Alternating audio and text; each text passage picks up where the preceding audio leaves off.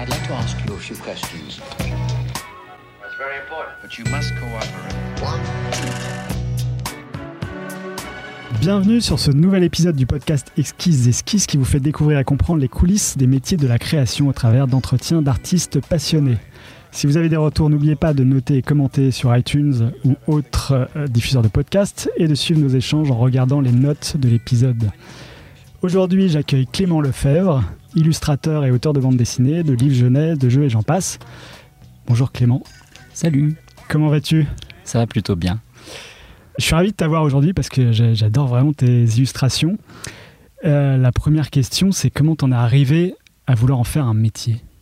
Oh, le parcours a été euh, en dents de scie. Bah justement, c'est ça qui m'intéresse. Euh, ça a été, ouais, ça a été un petit peu compliqué. Déjà, c'est, pas né comme une, une vocation. C'est pas un truc euh, que je me suis raconté quand j'étais petit en me disant euh, quand je serai grand, je serai illustrateur ou je ferai de la BD ou un truc comme ça. Ça a dû m'effleurer un petit peu euh, quand j'avais euh, quand j'avais 15-16 ans, mais euh, mais je pensais pas du tout que c'était quelque chose ni de réalisable ni quoi que ce soit en fait. hein. Donc le ouais, le parcours était un peu chaotique. J'ai commencé assez tard en fait parce que je je viens euh, de fêter maintenant je suis je suis presque fier de le dire alors que ça a été problématique pendant longtemps. je viens de fêter mes 40 ballets. Félicitations. Et, euh, et du coup, euh, en fait, euh, j'ai euh, vraiment bifurqué à 30 ans. Voilà. Donc ça fait 10 ans, 10 ans à peu près que je fais ça. Et le, avant j'étais graphiste, j'étais j'étais freelance. Donc t'avais quand même l'envie de faire quelque chose d'artistique. Ça fait des années que je dessinais, mais en autodidacte, tu vois, je faisais des choses euh, pas très sérieusement dans mon coin. Ça m'est arrivé de, je sais pas, de, de faire quelques euh, illustrations pour des, des, des- des expositions dans le, le café d'un copain, par exemple. Des trucs assez moches, en noir et blanc d'ailleurs, c'était c'était assez lamentable. Euh, des petites choses, beaucoup des cadeaux en fait. Je faisais souvent des illustrations dans le but de faire un cadeau à quelqu'un. C'est-à-dire que les gens voyaient tes illustrations et te disaient euh, ça Non, me plaît, j'en veux une aussi. Alors c'était non, c'était pire que ça, c'est que euh, je, me disais tiens c'est l'anniversaire de un tel ou une telle, euh, je je sais pas quoi euh, lui offrir. Par contre j'ai envie de passer du temps pour lui fabriquer quelque chose quoi. Et en fait je faisais la plupart de mes images comme ça au départ, donc un peu avec tout ce qui me tombait sous la main. Je travaillais avec du papier journal que je trempais dans du café à ce moment-là, puis je faisais des illustrations par-dessus à la- à l'acrylique ou à la gouache. Des choses, je sais même pas si j'en ai encore des traces. C'est dommage. Sauf chez les gens chez, chez, chez qui, euh, Ouais. chez qui je me rends et qui, euh, qui ont encore le culot de mettre ça au mur. parce que c'est pas toujours très réussi. Il y en a certaines qui sont surprenantes euh, parce que, je sais pas, je devais être dans un bon jour, un truc comme ça. Mais voilà, en fait, l'illustration, c'était pour moi, c'était ça. C'était le passe-temps pour faire plaisir à des copains, à la famille ou à ce, enfin, comme ça, quoi. Et après tu t'es dit, du coup je fais l'illustration, donc je vais faire une école de graphisme. Alors non, parce que l'école c'était bien avant. Euh, l'école de graphisme, euh, les cadeaux, en fait, c'est venu dans la période où j'étais vraiment euh, freelance. Donc c'était une sorte de passe-temps à côté de ma profession qui était celle de maquettiste en fait. Euh, l'école, ouais, bah, l'école c'était c'était bien avant. je- t'en ai raconté un petit peu tout à l'heure en privé. En privé. Mais mais j'ai eu un cursus scolaire assez en dents.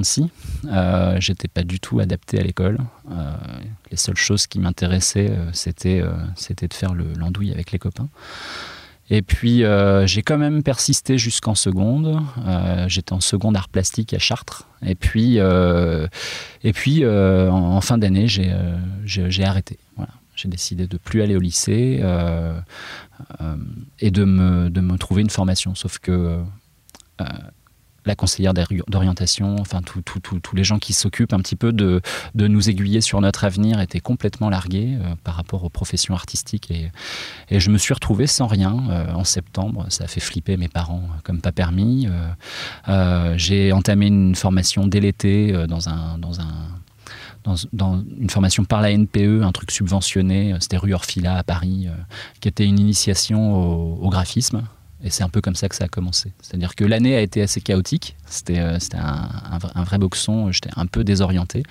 Euh, et puis, euh, malgré toutes ces choses un peu négatives, il y a eu quand même un petit bout de cette formation qui a parlé à ma sensibilité et qui m'a fait dire il faudrait peut-être que je trouve une école. euh, Et c'était quoi ce petit bout C'était euh, sur des techniques particulières des- ouais, ouais, exactement. En fait, il y avait une application déjà un petit peu au dessin, mais très euh, rudimentaire. On a eu quelques cours de perspective. euh, on avait des initiations à la PAO, alors la presse assistée par ordinateur. C'est des mots qu'on n'utilise même plus, quoi. Euh, et, euh, et donc, euh, on travaillait sur euh, Express et des choses comme ça, mais pour des choses euh, vraiment très simples, quoi. Ils nous apprenaient euh, le, le, le, le basique de ces logiciels, quoi. Et puis, euh, on nous a donné quelques cours d'histoire de l'art, mais très succincts. On nous a, euh, ce que je faisais déjà en art plastique, euh, par contre, quand j'étais en seconde. Mais c'était un, complément de, petites choses comme ça. Puis on nous donnait des sujets assez, assez diversifiés, créer une annonce presse, créer un truc comme ça. Donc, enfin, des, choses de cet ordre-là. Et, et je me suis dit que c'était ouais, une voie qui, qui, pouvait me, qui pouvait me plaire. Et euh, en fait, bah, cette année-là, il y a eu ce, démarrage qui était un peu, euh, un peu chancelant. J'ai tenté euh, ma chance dans plusieurs écoles. Donc il y avait une école d'art appliqué à Bondy, une école catho, euh, qui était la seule à m'accepter parce que j'avais essayé euh, dans des écoles publiques à Paris euh, et je me suis fait refouler dans plusieurs écoles en disant ouais vous avez déjà 16 ans, refaire une seconde, si vous n'avez rien foutu jusqu'à présent, ça va pas. ça, Tu pas- cherchais un pas- lycée à l'époque. Ouais, bah, en fait, ouais, je cherchais une école, en fait. Ouais. Que ce soit un lycée, que ce soit une formation professionnelle ou que Ah oui, ce soit autre chose. J'ai même été au LAP, le lycée autogéré de Paris, où j'ai fait deux semaines d'initiation. Et c'était mortel, c'était génial, j'ai adoré. Quoi.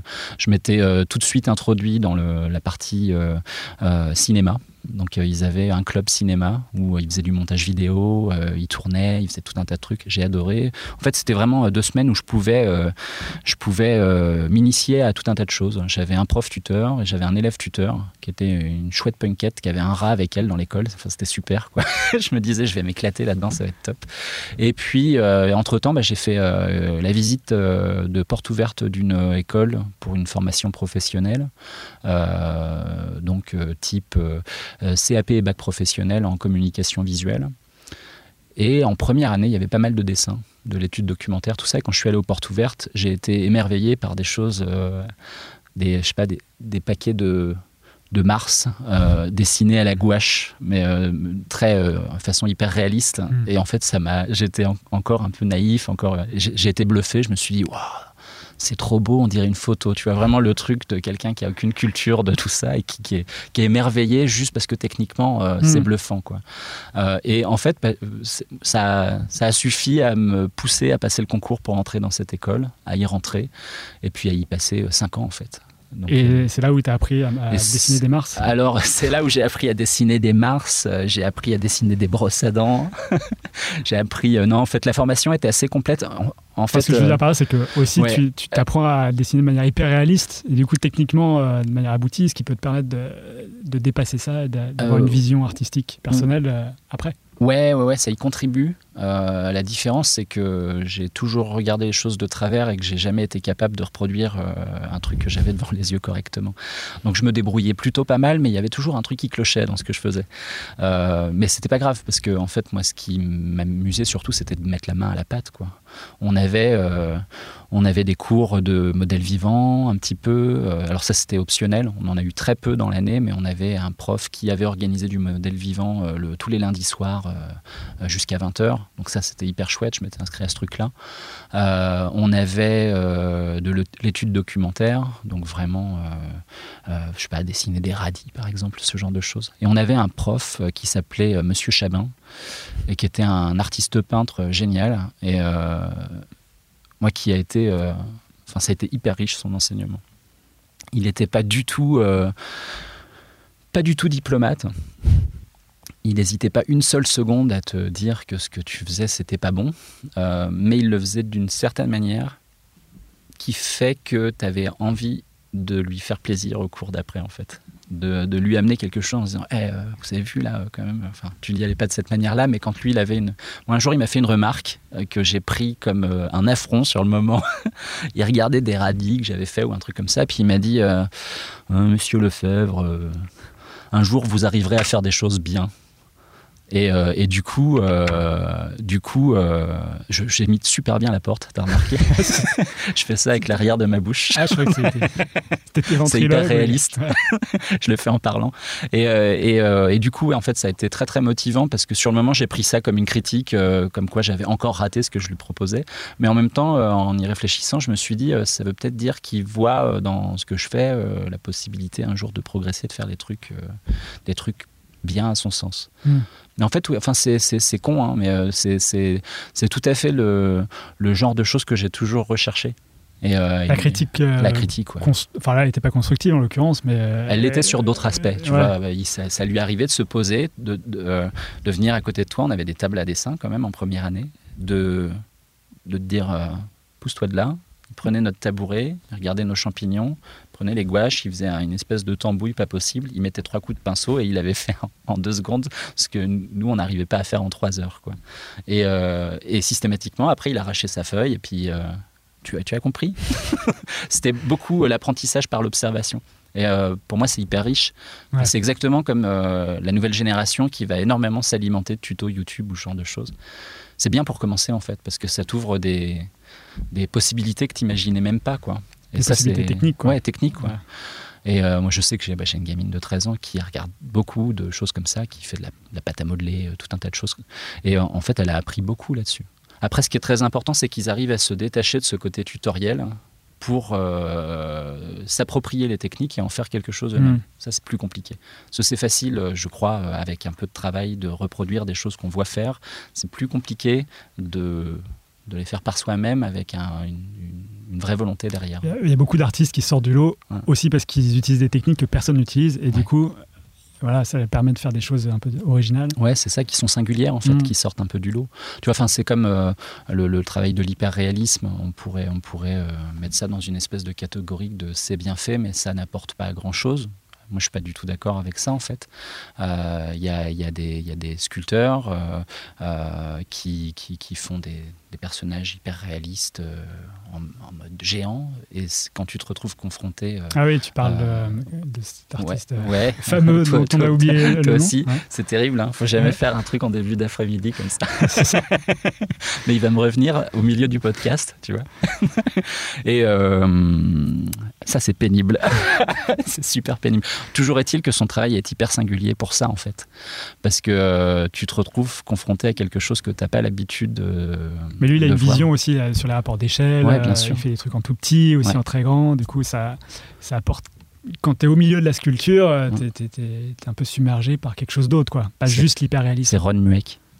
Bravo. il vient de me revenir. J'aurais pas trouvé avant la fin du, du podcast. Et du coup, euh, ça, tu vois, ça, c'est une façon d'exploiter ce qu'on sait faire en hyperréalisme et notamment en sculpture. Ce mec-là, il a travaillé pendant des années pour le cinéma, pour le, des effets spéciaux et des choses comme ça. C'est intéressant, en fait, de, de voir comment il a détourné une technique pour en faire quelque chose qui va être parfois dérangeant, parfois amusant. Et euh, en fait, c'est ça qui est intéressant. fait. C'est-à-dire que la technique en soi, Mais il raconte quelque chose avec Ouais, ses c'est- sculptures. c'est pas juste euh, exactement, l'hyperréalisme pour Ouais. l'hyperréalisme. il y a le pouvoir sur- euh, Sur. Instagram et sur les réseaux sociaux, on voit beaucoup d'hyperréalisme pour l'hyperréalisme, Ouais. justement, qui sont assez. euh, Enfin, techniquement, absolument euh, Bluffant. ouais. bluffants. Mais, Mm. ouais. Et donc, tu fais ces, ces écoles de graphisme. Ouais. Et à la fin de cette école de graphisme, c'est à quel moment? C'est avant ton bac pro? Parce que, Alors en fait, bah, je t'ai dit, ça durait sur 5 ans. ouais, sur 5 ans, Euh, donc, euh, ouais. euh, c'était après. C'était après, ouais. C'était bien après parce que j'ai été freelance. Alors, je suis très nul avec les chiffres. Je suis sorti de l'école assez tard, vu que de toute façon, j'ai repris un cursus assez tard. Quand je suis rentré à l'école, j'avais, euh, j'allais sur mes 17 ans. Donc, tu rajoutes 5 ans à ça, ça fait 22 ans, si je dis pas de conneries. Euh, donc, entre 22 et 30 ans, j'étais euh, plutôt freelance graphiste. Voilà. J'ai euh, commencé euh, à faire quelques petites illustrations pour euh, du manuel scolaire ou des choses très, très spécifiques. J'ai bossé pour de la presse à une période. Je travaillais pour La Vie financière où je devais faire une illustration par semaine sur un sujet que je comprenais absolument pas. Parce que ça parlait de de ouais de- d'économie mais à un, à un niveau euh, qui Ouais. m'est complètement étranger avec un vocabulaire euh, On te l'expliquait quand même pour que tu puisses faire alors justement, c'est-à-dire que euh, je m'étais, euh, Je m'étais bien entendu avec le journaliste qui écrivait les articles en lui disant mec je, je pipe pas un mot de ce que tu me racontes vraiment. C'est soit tu m'expliques soit on trouve une astuce. Et il m'a dit ah mais c'est très bien que tu me le dises on va euh, je vais faire des jeux de mots foireux dans les titres de mes euh, de mes articles et toi tu te consacres à, ça. Ah juste à illustrer le, titre en fait. Et donc c'était très drôle parce que enfin je me souviens d'un truc euh, sur les varans par exemple qui est un terme en économie, mais je ne sais pas exactement ce que c'est, j'ai déjà oublié. Mais moi, j'avais fait ça très premier degré, quoi, avec des varans de Komodo, quoi, enfin des dragons de Komodo, quoi. Et donc, euh, l'illustration était complètement décalée par rapport à la nature de l'article, mais c'est ce qui les a amusés toute l'année. Ils n'arrêtaient pas de me dire, c'est vraiment chouette que tu comprennes rien à ce que tu, ce qu'on te demande de faire, parce qu'au final, ça apporte un autre regard. Voilà, un autre regard. Et tu as, dû dessiner beaucoup de requins, là. je crois que j'en ai fait un en plus. Euh, et, du coup, pendant toutes ces années de freelance, c'est plutôt à la fin de tes années de freelance que tu commences à faire plus d'illustrations ou euh, tu, n'as jamais arrêté de l'illustration bah. Et un jour, tu te dis, tiens, quand même, l'illustration, ça me, ça me botte plus que le reste, il faut que je m'y consacre, j'y consacre plus de temps. En fait, je commençais à m'ennuyer euh, comme graphiste. Parce que j'ai travaillé pour des trucs hyper intéressants. Je travaillais avec le, avec le service d'écologie urbaine de la ville de Paris donc sur des, des, domaines très précis, euh, l'eau, la faune, la flore, euh, l'air, euh, les oiseaux, enfin tout un tas de choses comme ça. Et ça c'était vraiment cool parce que à la fois je leur faisais des affiches, mais je travaillais aussi sur un peu de scénographie, un peu de, enfin je travaillais sur les, pardon, les expos temporaires, donc je faisais les panneaux, les choses comme ça. Mais c'était intéressant parce que les sujets me bottaient. et puis c'était souvent être en lien avec des artistes naturalistes, avec des journalistes ou des, gens euh, attachés à la mairie dans ces services-là qui écrivaient, enfin, qui ont tous des cursus universitaires assez importants sur un domaine très précis, euh, je sais pas, sur Ouais, sur la faune et la flore parisienne, par exemple. Un truc qui est très spécifique parce que ça se développe d'une certaine manière à cet endroit-là et pas tout à fait pareil qu'ailleurs. Donc c'était intéressant ça. Et euh, petit à petit, en fait, euh, ça s'est étiolé. Euh, j'avais moins de commandes avec eux parce que, bah, pareil que partout, ils, restructuraient, ils baissaient, hmm. les, ils baissaient les, les, tarifs et tout ça. Enfin, il y a, moi, j'avais vu en trois ans euh, mes tarifs réduits par deux. À un moment donné, je me suis dit c'est plus possible, quoi. Je vais pas, je, veux bien. C'est eux qui posaient les tarifs ou c'est toi qui ils posaient les tarifs en fait. Tu avais des appels d'offres pour chaque ah euh, projet euh, auquel je participais. On était trois ou quatre généralement. Donc déjà ça c'est un peu limite parce que tu produis déjà quelque chose qui est presque abouti pour qu'on te dise on prend ou on prend pas.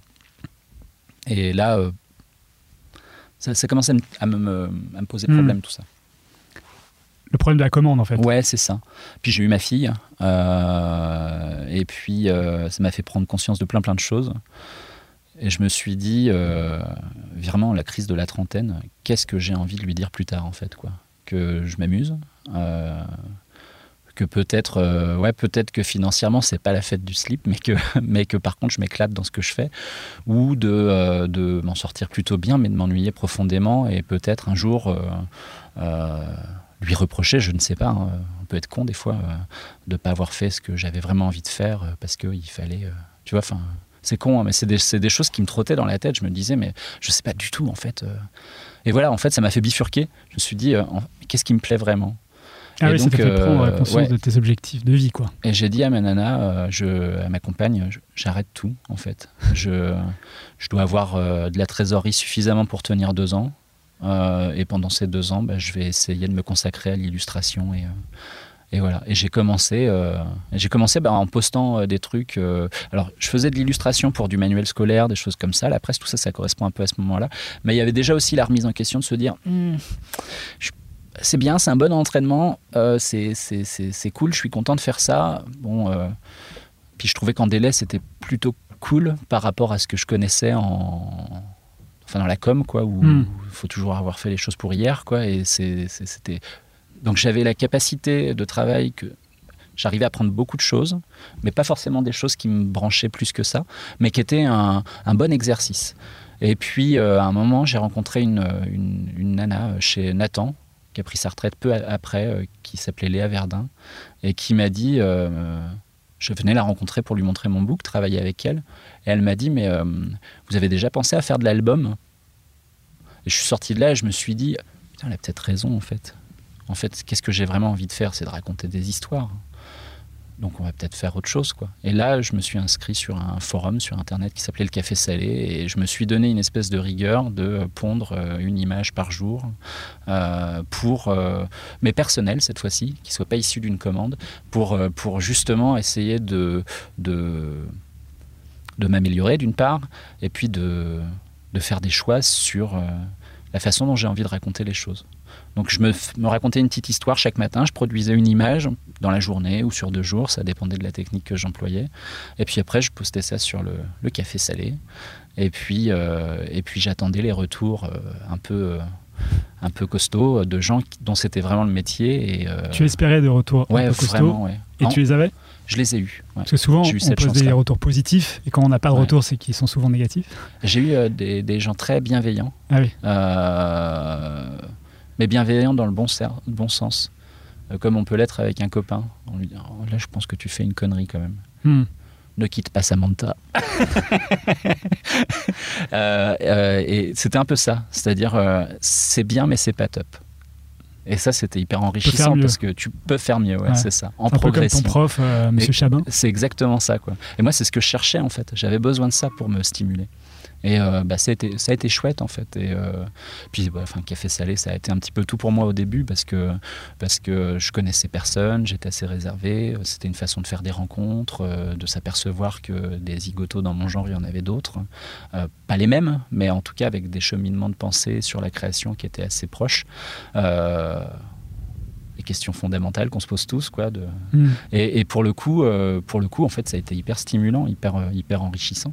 Et puis, euh, puis ça a été des rencontres euh, éditoriales aussi, parce que Parce que tu as posté euh, pendant combien de temps Une à deux Enfin, Je serais incapable de te le dire. Six Enfin- mois Deux ans Ou alors tu continues encore aujourd'hui Non, maintenant j'ai arrêté, mais ça a duré peut-être deux ans, ouais. peut-être, Deux ans peut-être. Et ton, ton premier contact éditorial est arrivé assez vite ou dû- Ouais, assez rapidement. ouais. Mais je continuais en fait. Après, je postais les les les, les pas à pas de mes bouquins, des tout premiers, euh, dont un qui est jamais sorti au grand public, mais qui était réservé aux scolaires, que j'avais fait avec Michael Escoffier, et qui est une catastrophe ce livre. C'est le, Euh, le titre du livre, c'est une catastrophe. ouais, c'est presque ça. Ça s'appelait euh, La Reine des glaces. Et pourquoi c'est une catastrophe? Parce que c'était ni fait ni à faire, quoi. C'est-à-dire que dire, Dans la narration, dans le dessin, avec le recul, le dessin c'était surchargé, le style était hyper hésitant. C'était l'histoire d'une grosse fourmi, enfin d'une petite fourmi, euh, et c'était pour raconter le cycle de l'eau. Voilà, c'était une commande, c'était un album commande. Commandé par l'éditeur avec Michael Ouais. Escoffier ou c'est Michael Alors Escoffier commandé par l'éditeur, et euh, moi j'avais déjà commencé à travailler sur des projets qui n'étaient pas encore signés avec Michael, et j'avais proposé à cet éditeur de bosser avec Michael parce que euh, je trouvais ça cool qu'on bosse ensemble parce qu'on s'entendait bien. Vous êtes le- rencontrés sur le Café Salé aussi ou- Euh, Michael, je crois qu'il a vu mes premiers dessins sur le café salé. C'est marrant la, ouais, la rencontre avec Michael. Je crois, je crois qu'il m'a proposé euh, une période du salon de Montreuil euh, qu'on se rencontre parce qu'il connaissait mon travail et puis qu'on avait. Il m'avait envoyé des textes en, en me disant Michael, il fait toujours un peu comme ça. Il t'envoie et puis il te dit euh, tu prends ou tu prends pas. Donc il- des fois, il envoie 5-6 textes. Ça fait longtemps qu'on n'a pas bossé ensemble, donc peut-être Mm. qu'il fait plus comme ça, mais il y a une période, il avait plein d'histoires. C'est un mec qui est très prolifique, qui est euh, vraiment talentueux, Ouais. qui, qui est capable de, de ah oui j'ai une idée, puis le lendemain il t'a pendu le texte quoi. Et tu te dis oh, ouf. Alors ça veut pas dire qu'il va pas le retoucher et tout ça Mm. après, mais n'empêche que c'était sa méthode de travail. Et moi il m'a envoyé plein de textes, dont un qu'il avait fait un peu sur mesure, euh, parce qu'il trouvait qu'il y avait des choses un peu un peu singulières, un peu dérangeantes dans mes illustrations. Il, il aimait bien euh, ça. Et il m'avait proposé un texte qui s'appelait Le voleur d'enfants, qui est devenu un livre pour enfants euh, qu'on Mm. a signé chez Chocolat Jeunesse à l'époque. Et euh, donc on était en train de travailler sur ce projet-là avant qu'il soit signé, et puis on, a bossé avec cet autre éditeur. Et bon, bah, on a pris du plaisir à le faire, mais moi c'est un livre que j'aime bien montrer. Des fois je, reçois des stagiaires, enfin moins maintenant parce que j'ai plus trop le temps, et puis euh, j'ai des, choses professionnelles qui se bougent en ce moment qui font que je vais pas pouvoir euh, euh, non plus euh, continuer à recevoir des stagiaires trop régulièrement. Mais j'adore montrer ce livre-là parce que souvent ils viennent en connaissant que je fais euh, chez Métamorphose notamment, Ouais. euh, la collection Métamorphose, mais ils connaissent pas les trucs que je pourrais faire pour de la commande par exemple. Et ce truc-là est pour moi le bon exemple de ce qu'il faut pas faire avec un livre jeunesse. Il n'est pas, il est pas nul le livre, mais il est surchargé il y a trop d'infos sur les pages, il y a des, des- la technique. euh, alors oui, c'est pas c'est pas primordial, mais mais euh, faut qu'elle soit un minimum maîtrisée, quoi. euh, La technique, la perspective, les couleurs, Ouais, les couleurs, la, la- la façon de travailler ses brushes, parce que j'avais travaillé entièrement sur ordinateur sur celui-ci. Ce que j'aime pas généralement, j'aime bien passer par le papier. Mais là, euh, c'est un livre que j'ai dû pondre en, en deux semaines. Donc il y avait, je sais plus, il y avait 16, euh, 16 illustrations, plus la couverture, plus tout ça. Et c'est un livre de combien de pages? Puisqu'il n'est pas sorti. Bah, ça fait un, un peu, ouais, 40 quoi. 40 pages Ouais, un peu en plus deux de 40 semaines. en deux semaines. Mais j'ai, en une fait, grosse production. non Euh, ouais, non, en fait, moi, je, je suis assez impatient et, euh, et quand je commence un truc, je suis un peu monomaniaque. C'est-à-dire que bah, ça dépend des projets, mais sur de l'illustration, je peux faire un livre euh, assez, assez rapidement. Alors, c'est pas une fierté hein, de dire ça. hein, Ouais, parce que quand on voit les dé- le détail qu'il y a dans tes illustrations, on se dit qu'en deux semaines, faire un livre de 40 pages, c'est... Enfin, c'est ce que je me bah, dis après, après. t'as pas vu le bouquin. j'ai pas vu le bouquin. faut voir le livre. mais euh, Mais tu le euh, diffuseras jamais sur Internet euh, si, je l'ai diffusé sur Café Salé diffusé à cette époque-là. Ah oui. Parce que j'avais besoin de retour, parce que je voyais bien que j'avais la tête dans le guidon et que euh, j'avais, je manquais de recul. Donc si on fait une petite recherche sur Café Salé, on peut retrouver... Euh, ouais, sauf qu'à cette époque-là, il fallait passer par un hébergeur d'images. Ah oui, Et, Et du que coup, je crois qu'il a fermé. ah, et euh, et, euh, parce que je suis retourné par curiosité voir. euh, Enfin, je retourne régulièrement sur Café Salé parce que c'est un, un forum qui continue à vivre. Pas de la même manière qu'avant, mais il- ça vit encore. C'est le cœur de Café Salé, c'est le forum. quoi. Ouais, c'est ça, c'est Ouais. la base en Mhm. fait. Ça a été le commencement et c'est en ce moment ce qui reste en fait, parce que Mhm. la partie éditoriale n'existe plus. Et puis bah, l'équipe fondatrice a, a, a fait sa vie en fait. Quoi. Enfin, je veux dire, tout le monde a commencé à 20, à 20 piges au café salé. Quoi. Enfin, moi j'étais plus vieux parce que j'étais déjà un daron alors que j'avais rien fait. Quoi. mais euh, mais, euh, mais je. je Ouais, enfin c'est normal, ouais, les, choses elles, elles, elles évoluent, elles changent, et c'est très bien comme ça en même temps. Mais euh, l'espèce d'effervescence qu'il y a eu à ce moment-là était particulière. Moi, c'était des rencontres super et je me suis fait des amis précieux, des gens que, que j'adore. quoi. Bah, euh, par exemple, Aurélie Néret, euh, Ouais, qui fait, qui, euh, qui fait les carnets de cerises, Ouais. Nicolas Petrimo, euh, enfin, tout, tout, tout, tous ces gens-là, Karine, Hmm. je ne vais pas les Kness, citer tous, ouais, Kness, c'est- des, des, des gens que je vois pas tous de- avec la même fréquence, mais que je suis toujours ravi de voir. Et Hmm. puis, euh, a- ouais, certaines personnes, Aurélie est devenue une, une vraie amie. Quoi. Puis c'est le départ de ta carrière d'illustrateur. Ouais, puis Ouais. euh, c'était marrant parce qu'on a commencé en même temps aussi. Euh, Ouais. Chez Métamorphose, on a été à peu près démarchés au même moment euh, par l'équipe éditoriale et puis on a commencé nos livres à peu près en même temps et ils sont sortis à peu près en même temps. Voilà. Donc Alors on va revenir sur tes, ouais, sur tes projets perso Mhm. et sur projets éditoriaux. Euh, mais du coup, si je comprends bien, t'as jamais vraiment trop démarché pour faire tes livres? Euh, bah, en fait, j'ai eu un peu le cul bordé de nouilles. Sur, euh, en fait, je... ces métiers-là, c'est assez étonnant. Alors déjà, c'est de la rigueur, du travail. Il y a un rapport à la constance qui est très important. Euh, Ouais. Dans la mesure où si on a planté plusieurs de ses clients pour des questions de délai euh, ou de ses éditeurs, on peut vite se retrouver complètement grillé dans ce milieu.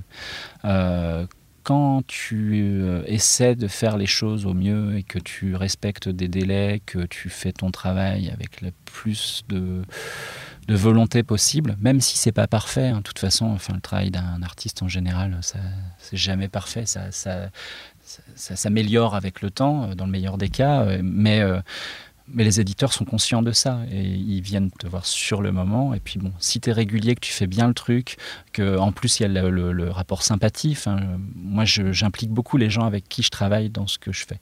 Un éditeur, je ne considère pas qu'il m'a fait une demande, que je fais le truc, qu'il n'a pas le droit de regard. euh, non, pour moi, c'est un truc qu'on construit à plusieurs, en fait.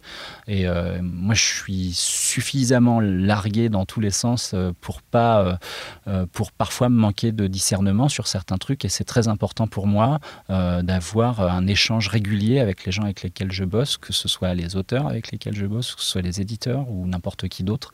J'adore qu'on construise les choses à plusieurs. Au final, c'est moi qui construis l'image, c'est des idées parfois qu'on a construites à plusieurs, euh, mais euh, pour moi c'est pour aller au, mieux. Voilà. Et donc ce métier il est fait de ça, c'est-à-dire que si de ce côté-là ça se passe bien, et puis après il y a le facteur chance.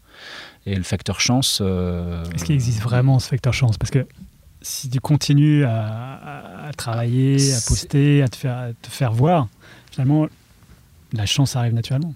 Bah, bah, on va dire que c'est des petites choses qui s'imbriquent. Mhm. C'est-à-dire que si tu la provoques pas d'une certaine manière en Oui, ça, créant de la visibilité et puis en étant sérieux avec les gens avec qui tu bosses, c'est sûr qu'il va peut-être pas se passer grand-chose.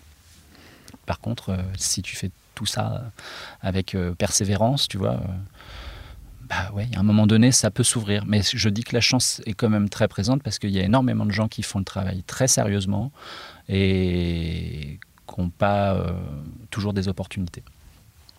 Alors avant d'attaquer tes, tes projets, tous tes projets, euh, je sais que tu sais pas toujours forcément quoi répondre à cette question, mais tes inspirations, Ah. tu saurais les identifier aujourd'hui Bah, elles sont, bah, elles sont euh, hyper nombreuses. Moi, je suis fait de tout ce que je vois, en fait. Je suis une espèce d'éponge de plein de trucs. Enfin, pas moi, mais mon travail. Euh, Mais pour être plus précis, est-ce qu'il n'y a pas un artiste fondateur qui, où, quand tu le regardes et que tu le relis aujourd'hui, tu te dis mais c'est ça que je voulais faire, c'est lui qui m'a ouvert la voie. si, il y en a eu un euh, gamin qui a été euh, vraiment euh, fondateur. C'est Régis Loisel. Ah, C'est un mec qui avait une patate dans son dessin qui était assez dingue. J'adorais sa façon de séquencer en images aussi. Et puis il a fait un livre. Je, je- je suis, j'ai eu la chance de le rencontrer il y a pas très longtemps. Ouais. Et j'étais mais comme un môme quoi. Enfin, j'étais pétrifié et en même temps euh, j'ai su dire que des conneries pour détendre l'atmosphère parce que sinon j'aurais été une espèce de fanboy euh, sur le tard comme ça tu vois. Euh, mais bref ouais il avait fait aussi un bouquin qui pour moi était un truc ultra décomplexant ça s'appelait l'envers du décor et c'était un bouquin où il racontait un peu son son sa façon de bosser c'était pas sur Peter Pan, l'espèce Exactement, d'artbook où on voyait des calques. En fait, c'était euh, un, c'était un whip avant l'heure. Quoi. Ouais. De comment, euh, comment il avait construit cet album, euh, quelles étaient les contraintes euh, techniques, par Ouais, c'est exemple. vachement intéressant. ouais. C'était hyper chouette. Et puis, une forme de modestie où clairement, il y a des choses sur lesquelles il avait vraiment des lacunes, dont il parlait ouvertement, en racontant comment il arrivait à les camoufler, ces lacunes-là. Et moi, je crois que ça, c'est les meilleurs conseils qu'on peut donner à n'importe quelle personne, que ce soit un dessinateur, un photographe ou n'importe. euh, En fait, de, de, de faire avec nos, nos faiblesses, euh, en faire des, des, des, des points forts, en fait. Quoi. Lui, ça a amené une vie incroyable dans la quête de l'azo du temps. Il disait que s'il y avait des hautes herbes dans tous les sens, c'était pas pour rien, c'était pour cacher les pieds Ouais, des personnages. Ouais. Et c'est génial en fait, parce que tu te dis, euh, il a créé une ambiance de malade euh, avec ses, ouais, ses, ses- ses- prairies euh, ultra, euh, ultra denses et tout ça, juste pour une connerie de pieds euh, sur lesquels il complexait. Quoi. Et euh, c'est génial, Enfin, franchement. Et du coup, toi, tu les connais Enfin, tu as réussi à identifier tes faiblesses Ah, et les contourner Ouais, j'en ai énormément. Ouais. Alors, il y en a que j'ai réussi, euh, sur lesquels je, je, je pallie techniquement par des astuces techniques. C'est-à-dire, j'ai toujours des gros problèmes de dissymétrie dans mes images. Mais c'est parce que euh, j'ai un problème de vue, déjà. Je, je vois qu'un œil à la fois. Tu sais, euh, je fais partie des gamins qui ont eu un strabisme important quand ils étaient petits et qu'on a corrigé, sauf que ta vision, euh, elle s'est stabilisée à 6 mois. Ce qui fait que tout ce qui est stéréoscopie, je vois pas. J'ai une 3DS, mais elle est jamais enclenchée parce que je la vois pas là. La 3D, euh, ouais. c'est inexistant. Ça va exister avec les, les- les- les casques de réalité virtuelle ou euh, les lunettes 3D, euh, euh, tu sais, qui, qui synchronisent les deux images sur le même œil, tu Mhm. vois, en faisant une espèce de Avec- balayage. ça, ça marche à peu près, mais tout ce qui est stéréoscopie, je me souviens avoir vu une, expo du photographe Lartigue euh, à Beaubourg, où il avait fait énormément d'images en stéréoscopie avec euh, euh, sa tante qui sautait par la fenêtre, tu vois, puis vraiment des belles images du début du 20e, euh, dans une famille euh, euh, un peu... euh, Alors, stéréoscopie, c'était les lentilles, et puis tu as deux photos que Ouais, tu regardes exactement. au travers des lentilles. Exactement. Et donc, bah, quand tu as ton cerveau normalement constitué, eh il- le, le- le- le cerveau mixe les deux images et tu as une sensation Mm. de volume. C'est un truc qui date de- du 19e Ouais, siècle. c'est ça, ça existe depuis très longtemps. Quoi. Mm. Et, euh, et ça, j'ai pas. Donc, euh, Ça, tu t'arrives pas je, je, je vois que dalle. Parce que tes yeux n'arrivent pas à couvrir. En fait, je regarde soit avec l'œil gauche, soit avec l'œil droite, mais pas les deux en même temps. C'est-à-dire que mon cerveau, il synthétise pas une seule image avec les deux. C'est- Il y en a une, une deuxième, et puis euh, démerde-toi avec ça. Du coup, ça, c'est une- ça, ça a créé pas mal de problèmes sur mon dessin, de, de problèmes de, ouais, de, de, de dissymétrie, euh, notamment dans les visages, où je me rendais pas compte qu'il y avait un œil qui était vachement plus bas que l'autre, par exemple, ce genre de choses. Donc ça, j'ai appris à le corriger par, euh, par euh, pratique. Et puis euh, en retournant sa feuille, par exemple, enfin, tu vois, des- des- Ouais. tu regardes derrière, euh, puis tu, tu corriges. Maintenant avec euh, l'ordi, euh, Ça, c'est quelque chose de naturel chez tous les illustrateurs. Il y a forcément un moment où ça balance ouais, ça, ça- ça- la composition, elle déconne Mm. un petit peu. Donc ça, ça en fait partie. Sinon, si des lacunes, j'en ai, j'en ai un paquet. J'en ai un paquet parce que je continue à apprendre vachement sur, tu vois, enfin la perspective et tout ça. Je, je- alors c'est terrible hein, parce que je fais des- du, du décor et tout ça, mais je fais euh, beaucoup de choses à l'œil. Je trace quasiment jamais une ligne. Donc je, je fais les choses euh, un petit peu euh, de manière. J'équilibre les choses pour que ce soit pas choquant. Mais, Après, tu réajustes un peu Je réajuste un petit peu. Là, j'essaie de changer de méthode. Euh, J'ai découvert euh, SketchUp il n'y a pas très longtemps. Et je me suis dit que peut-être pour des scènes particulières, je ferais usage de SketchUp simplement pour des volumes de base, tu vois, avec des cubes. Pour avoir, euh, pour poser ma caméra là où il faut et me dire, bon, bah voilà, j'ai pas Mm. trace- tracé de perce, je le fais en 3D, je pose ma caméra à un endroit et je me dis, bah tiens, le cube là, c'est une table, le cube là, c'est un bonhomme, tout ça. Et puis, je, je, je- la table lumineuse, ça me sert de, de base, Mm. euh, simplement pour éviter que ce soit complètement faux euh, dans tous les sens. C'est je- comme ça que font les concept artistes? bah, il paraît, ouais, beaucoup. Mais tu vois, c'est, c'est du. Je, je suis, quand je te dis, je suis un peu une éponge, c'est ça. C'est-à-dire que je vois des trucs à droite à gauche et je me dis, tiens, c'est pas con ça. Je, j'avais jamais pensé à faire les choses de cette manière. Après, il faut savoir faire de la 3D, les tout. Bah, j'ai appris euh, Ah il y a pas longtemps euh, pour SketchUp. Hein. Je suis pas euh, un modeleur Ouais, 3D ça, ou quoi que ce soit, mais c'est assez ouais. intuitif. Mais j'ai changé d'atelier il y a pas longtemps et je savais pas du tout comment j'allais foutre tout mon bordel là-dedans. Et donc j'ai reconstitué la pièce en 3D euh, simplement pour voir comment je pourrais mettre ma table à dessin et des trucs comme ça. Est-ce que ça rentre, tu vois, simplement? Parce que je faisais des mesures, puis ça, ça tombait toujours à côté et tout. Donc je me suis dit, bon, je garde mes mesures et puis j'essaie de monter un truc en 3D. Je savais pas du tout faire, donc j'ai appris euh, comme ça. J'ai regardé un petit tuto vite fait pour voir la base, et puis après je me suis démerdé. Et ben c'est super, et je me suis dit, putain, ce truc-là, bon, maintenant j'arrive à m'en servir. Euh, c'est basique.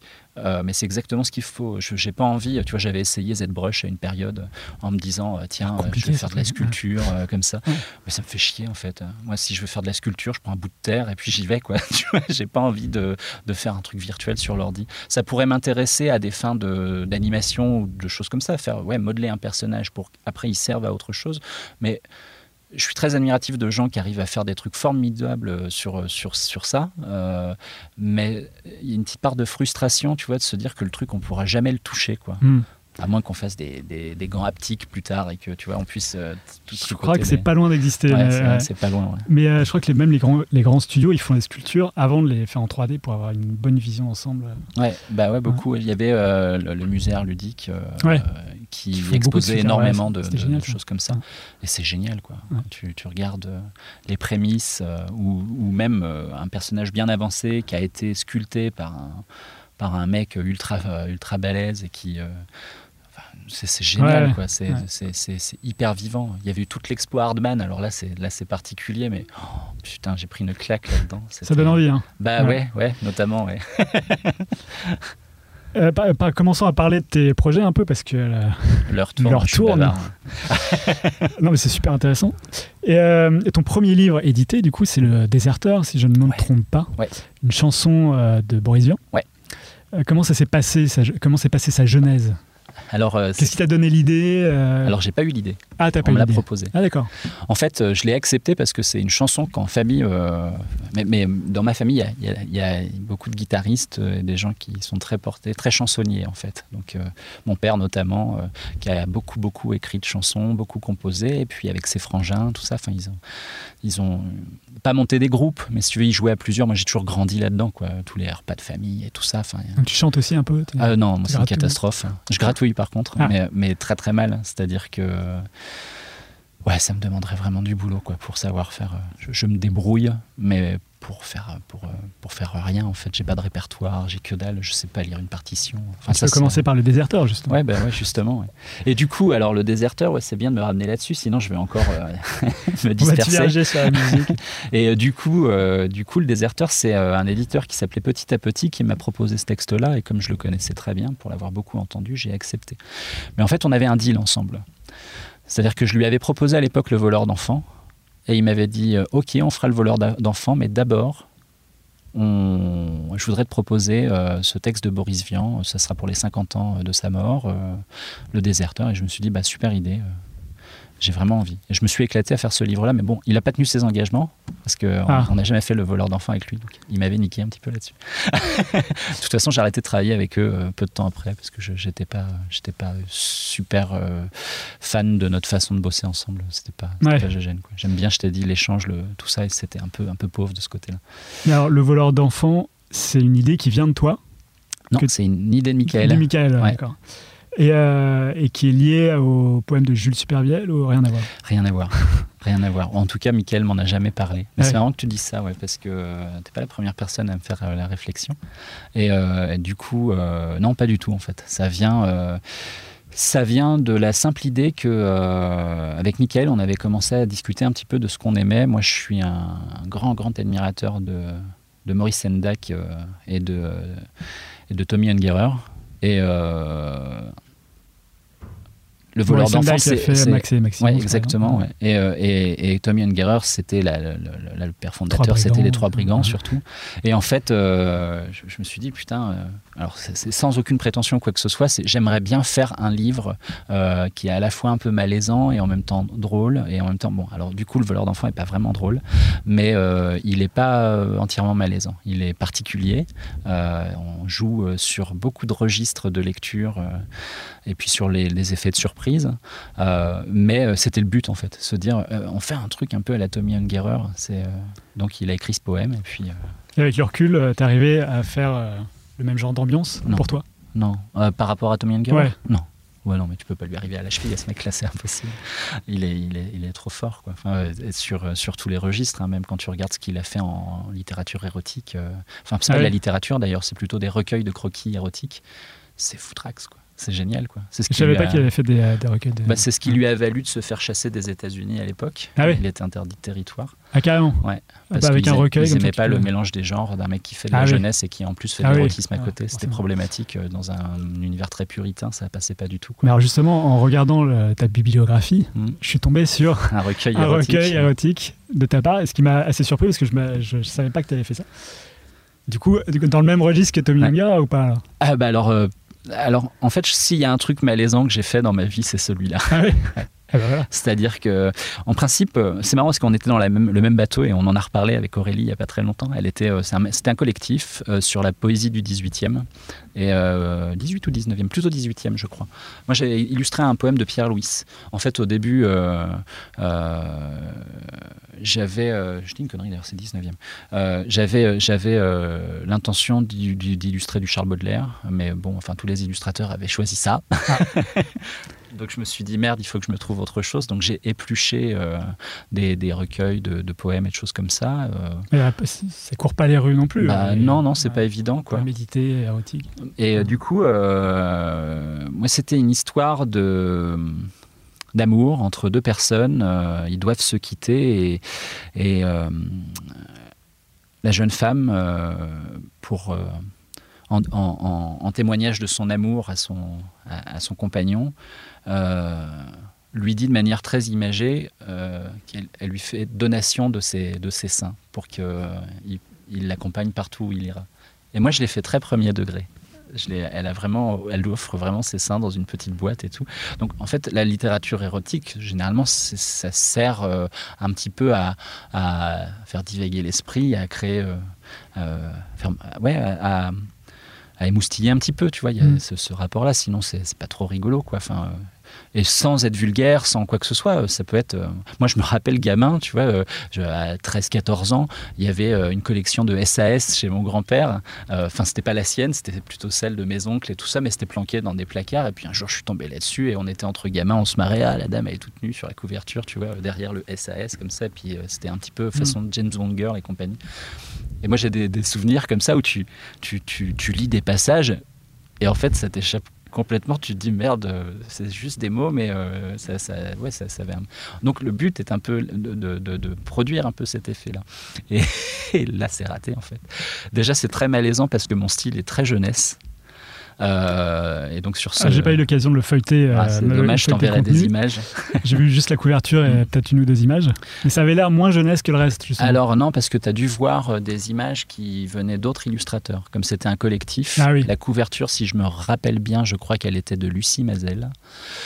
Et euh, et il y avait un regroupement de plein d'illustrateurs là-dedans. Et euh, je pense pas qu'ils aient mis euh, mes images pour servir de com sur Internet. Moi, je les ai montrées sur mon blog Ouais. à une époque. Et euh, ouais, parce que c'était c'était très rondouillard. C'était alors c'était très onirique. Euh, euh, le mec, elle prenait des, je sais plus si c'était dans le poème exactement, mais elle prenait des, bains de lait avec des pétales de rose, des choses comme ça. Et puis lui faisait l'ascension de son corps euh, en étant un tout petit bonhomme, tu vois. Euh, et il grimpait le long d'elle, il descendait en rappel le long de ses seins et tout ça. Enfin, il y avait une espèce de jeu comme ça qui était, qui était euh, très amusant, très, moi que j'ai, je me suis éclaté à imager parce que c'était chouette, quoi. Et puis. Euh, et puis, euh, puis voilà, quoi. le résultat final, c'est euh, une espèce d'ovni euh, au milieu de ce recueil érotique où c'était très porté sur la sensualité. Moi, j'en ai fait un truc qui, au final, euh, on dirait de l'illustration jeunesse, mais. euh, et puis, C'est ça que tu trouves malaisant, le décalage Ouais, entre le décalage entre le, sujet besoin de sensualité et, euh, et euh, ce que j'en ai fait. Ouais. C'est-à-dire que, en fait, ça aurait pas été un recueil érotique, ça aurait été un jeu autour de la poésie érotique. De faire, euh, je trouve que ça pourrait coller, mais au milieu de toutes les planches qu'il y avait dans ce, c'était un recueil de BD, hein, euh, donc sur toutes les planches qu'il y avait, euh, elles, elles dénotaient vraiment par un, un côté, Mm. euh, ouais, très très spécial. Du coup, ça donne envie de, voir ce que ça a donné. voir.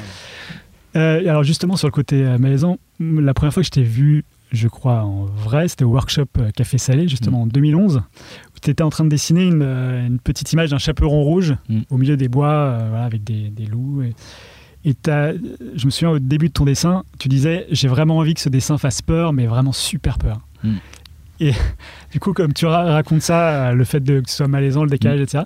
Et euh, tu disais mais je suis sûr que je vais pas y arriver. Et aujourd'hui, avec le recul, est-ce que tu peux dire qu'il faisait autant peur que tu le voulais Euh, non, parce qu'en fait, il y a un truc, c'est que c'est souvent doux amer ce que je fais. C'est-à-dire qu'il y, y a un côté, enfin, je sais, enfin, moi, je suis surtout dans la, dans la jeunesse. Les gamins sont assez attirés par les trucs étranges que je peux faire, mais il y a des parents, ça les met vraiment pas à l'aise, quoi. Ah oui Et euh, il y a des gens euh, que j'ai eu en dédicace euh, qui détournent le regard de leur gamin en disant non, non, on va regarder ça plutôt. à ce point-là À ce point-là, ouais. Et ça arrive assez régulièrement. Mais c'est sur quel genre de dessin Des dessins avec. Bah, des- tu vois, Suzine et le Dorméveil, on peut pas dire que ça fasse peur, mais la couverture du premier tome ou même Épiphanie Frayeur, c'est pas forcément ce qu'il y a de plus engageant au départ. Moi, c'est des univers que j'aime bien, enfin traiter. C'est des choses que Ah, Epiphanie Frayeur, on, on sait de quoi ça va traiter, puisqu'elle Mm. porte le nom elle de parle- sa, Ouais, ouais, c'est ça. de sa- de sa peur. Euh, mais sur cette couverture de Suzanne, Suzine et le Dorme et Et le Dorméveil, ouais. euh, je vois pas trop ce qui aurait pu choquer. Mais bon, euh, Bah, la couverture est particulière, en Ouais. fait. Tu sais, euh, ce personnage qui a la bouche ouverte, Ouais.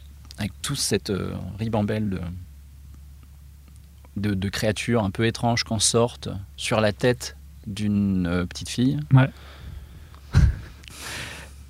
ok. C'est, tu Ouais, vois ce que je veux ouais. dire? C'est, euh, je veux dire, il y a, y a- y a- c'est pas, c'est pas du tout euh, péjoratif ou quoi que ce soit, mais il y a des gens, ça les sort un petit peu de leur zone de confort, et euh, il y en a, c'est tout le contraire. Ils vont avoir envie de se Mhm. jeter là-dessus en se disant. Euh, ah, euh, ça me fait penser à Miyazaki, ça me fait penser, tu vois, à des choses comme ça, euh, euh, parce que c'est, moi, ça fait partie de mes influences aussi. euh, euh, euh, pas uniquement, mais euh, c'est des choses qui m'ont. Le voyage de Chihiro m'a carrément euh, Ouais. euh, switché. Quoi. Enfin, je, Mm. le, mon, mon cerveau a, a fait trois vrilles et, euh, et je, l'ai- je suis allé le voir cinq fois au cinéma et ça m'a complètement. euh, je connaissais pas encore la culture yokai à ce moment-là et je voyais toutes ces créatures et je me disais, mais c'est incroyable ce truc, quoi. C'est complètement dément, quoi. Ouais. Tu vois, c'est un peu comme des trucs comme Planète Sauvage ou ce genre de choses, justement. Tu vois, je, je dis pas je ça. porte un t-shirt. un t-shirt mais tu vois, c'est des trucs qui sont vraiment très très singuliers, quoi. Tout à Ça- fait. ça- D'ailleurs, on retrouve vachement d'images qui. Enfin, ouais, c'est ton influence, mais la grand-mère de- dans le Suzine et le Dorméveil, Mm. par exemple, ressemble à Yubaba. pensé, ouais. voilà, euh, ainsi que certaines têtes qui flottent dans, le- dans son, Ouais. dans son salon. Euh, alors justement, sur ce livre, Suzine et le Dorméveil, Mhm. euh, je suis très intéressé par la façon dont il s'est fait, parce que j'ai lu pas mal de choses. T'es- euh, c'est sorti sur, dans la collection Métamorphose, Mhm. qui est dirigée par euh, Barbara Canepa chez Soleil, Mhm. qui est quand même une, une collection d'excellence euh, au sein de la, la diversité des BD qui sortent aujourd'hui. Parce qu'il y a quand même une couverture vachement. Euh, Enfin, vachement. Ils ont un soin Cartonné, particulier voilà, très- pour la fabrication et tout ça, ouais, bien sûr. Du coup, comment Barbara est arrivée à te contacter euh, euh, et comment vous avez, comment s'est passée la collaboration à ce moment-là? Euh, de manière hyper simple en fait. C'était aussi sur le café salé ou pas? Ouais, en fait, euh, ouais, en fait, l'image de couverture, elle vient d'une illustration que j'ai fait pour une expo Café Salé qui s'appelait Rêve et cauchemar. J'ai produit ce truc-là de manière complètement euh, instinctive, c'est-à-dire que j'avais une idée de base euh, fait en, format euh, post-it, tu vois. Euh, et puis, je me suis laissé la liberté de construire le truc au fur et à mesure, d'inventer les personnages sur place et tout ça. Bref, une image qui est venue hyper rapidement dans l'après-midi. Je, je pense que j'ai dû, dû la pondre dans l'après-midi, cette image. J'ai peut-être pas complètement terminé la couleur, tu vois, mais j'a- j'avais, j'avais, j'avais travaillé de manière hyper euh, efficace. Après, à ce moment-là, j'étais plus rapide aussi sur mes, mes... Parce que je travaillais... Là, je, je commençais à initier le fait de travailler en noir et blanc et de mettre la couleur sur ordinateur. Donc, je travaillais tout en valeur de gris avec le... C'est ce que je faisais à ce moment-là et ce que j'ai continué de faire. Mais à ce moment-là, j'étais un peu timide en termes de contraste et tout ça. Donc, c'était beaucoup Mm. plus rapide, tu vois. Euh, Beaucoup plus rapide, tu veux dire de le passer à De la le- couleur ou de... Non, de le poser, en fait. Ah Parce oui, que le finir le et travail au crayon, ouais. c'est quelque chose qui est très très laborieux, tu vois. Tu, tu reviens, tu reviens, puis tu montes en contraste petit Ouais. à petit, et pour avoir euh, des noirs assez profonds, des blancs, enfin, euh, de- des parties de Et lumière. à cette assez- époque-là, tu montais pas non, je autant montais qu'aujourd'hui. pas, ça restait un gris assez neutre en fait. Quoi. Donc ça a été assez vite à monter, tout ça. Bref, bon, ça c'est pour l'aspect technique. Euh, et puis bah, Barbara en fait m'a contacté euh, par le biais de mon blog. Euh, comme je suis un peu con, euh, j'ai pas compris tout de suite ce qu'elle voulait en fait. Pourtant elle, elle m'a écrit assez régulièrement, tu vois, pour, pour solliciter le fait qu'elle aimerait qu'on fasse quelque chose ensemble et tout ça. Puis moi j'ai pas de mémoire du tout, tout ça. Alors je sais pas si elle, est- elle entendra ce podcast, ça la fera peut-être marrer, mais Barbara Canepa, pour moi ça voulait rien dire en fait. Et puis je me disais quand même, euh, elle a écrit plusieurs fois. Donc je suis allé regarder et je me dis, oh, c'est la meuf de Skydle. je fais, ah merde, truc de fou quoi. Et Donc, euh, Métamorph- Métamorphose n'était pas encore très installé à l'époque? Non, il y avait très peu de livres. Moi, je connaissais un petit peu la collection parce qu'il y avait euh, un copain, Jérémy Almanza, qui avait fait un premier livre avec Guillaume Bianco qui s'appelait Echo. Et euh, voilà, c'est à peu près la seule chose que j'avais vue euh, chez, Café, euh, chez Café Salé, lapsus, chez Métamorphose. Et puis, il y avait Cœur de papier aussi, un livre qui avait été écrit justement par Bruno Hena, avec qui on a construit Suzine, elle dormait veille. Et, euh, ah merde, encore un trou de mémoire, j'ai oublié le nom de l'illustrateur avec qui, qui fait un travail euh, d'enfer en plus, c'est super beau. Avec Bruno Hena, euh, Ouais, sur ce livre-là notamment.